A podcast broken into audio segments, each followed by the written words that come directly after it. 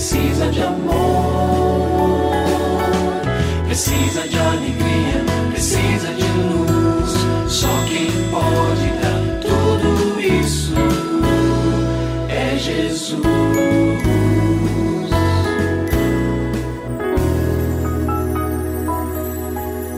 Olá, eu sou o Cacá Rodrigues e no programa de hoje o pastor Kleber Lima traz um tema muito interessante. Acompanhe. Há muitas pessoas que apreciam as mudanças da vida. Geralmente são aquelas que têm um espírito aventureiro. Em contrapartida, há aquelas também que não são afeitas a este tipo de movimentação. Estas têm um perfil mais reservado e conservador. Mas, na velhice, tanto um grupo quanto o outro, e aqueles que estão no meio, nem muito num extremo, nem muito no outro, todos passarão por mudanças de várias ordens, gostando ou não delas. E aqui eu quero me lembrar, na nossa reflexão, sobre as muitas mudanças na vida do idoso. E eu quero começar destacando o seguinte: mudanças variadas e crescentes é o que acontece na vida de uma pessoa que está aí acima dos seus 65 anos ou a partir desta idade. Então você tem uma lista aí significativa: mudanças físicas, que aí a gente coloca nessa gaveta aí aparência, são questões sensoriais, é, mudanças fisiológicas, mudanças sexuais, neurológicas, mudanças também psíquicas, mudanças emocionais, e essa lista pode seguir. Mas é preciso também mencionar outras de outros tipos. Mudanças financeiras, por exemplo, acontecem também nesta fase da vida,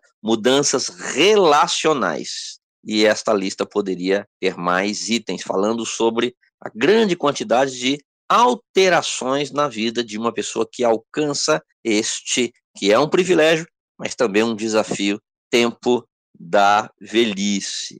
Agora, vale a pena dizer o seguinte: a vida é dinâmica e isso é didático, ou seja, tem lições para nos ensinar. As mudanças experimentadas pela pessoa idosa não escondem a limitação do corpo físico diante do tempo. O tempo é implacável. Eu conheço uma senhora que diz: a idade é uma verdade, e é exatamente isso. Alcança todos, sem exceção. As células do nosso corpo, elas envelhecem. Elas até podem ser retardadas. Hoje há recursos. Nossa, consegue deixar sua pele mais esticadinha, mais bonitinha hum, durante mais tempo, mas não para sempre. Em algum momento ela vai também é, se rebelar e dizer é só até aqui. Agora, há uma lição para quem observa essa pessoa idosa. Às vezes é o netinho, a netinha, mas outras pessoas que estão ali no seu círculo de convivência, mostrando para todos que o relógio da vida corre para todo mundo, que esta realidade alcança todos. E isso deve produzir reflexão na vida. Mas também ela é uma lição para quem está passando por isso. Moisés, que escreveu um salmo, que é o Salmo 90, ele diz: Ensina-nos a contar os nossos dias tal maneira que alcancemos corações sábios. Mesmo para aquela pessoa que já está numa idade mais avançada, ela deve olhar para a sua vida e dizer: Deus, eu quero é, usar bem cada um dos meus dias. E eu ainda quero dizer o seguinte: olha, o jogo só acaba quando o juiz apita. A velhice não é um decreto de inatividade. Ó, oh, você ficou idoso, então agora não vai ter mais nenhum tipo de êxito na sua vida. Não, de forma nenhuma.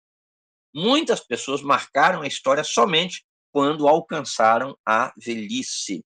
Cientistas, governantes e muitas pessoas fizeram grandes feitos. Isso aconteceu aos 70, aos 80, aos 90 anos, porque a sabedoria que adquiriram superou a limitação do corpo. Então, enquanto a vida, há oportunidade para excelência. Lembre-se disso e coloque em prática na sua vida.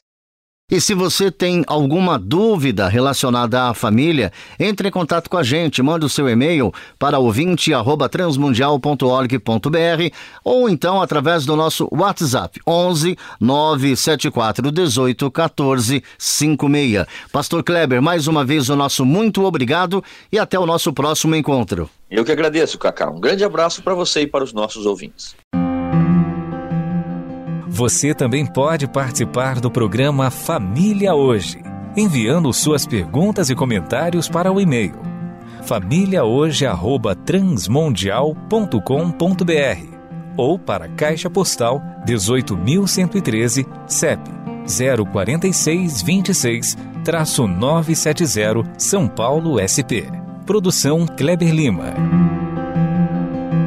Família Hoje é uma realização transmundial. Família de hoje. É isso. Seja feliz e até o nosso próximo encontro.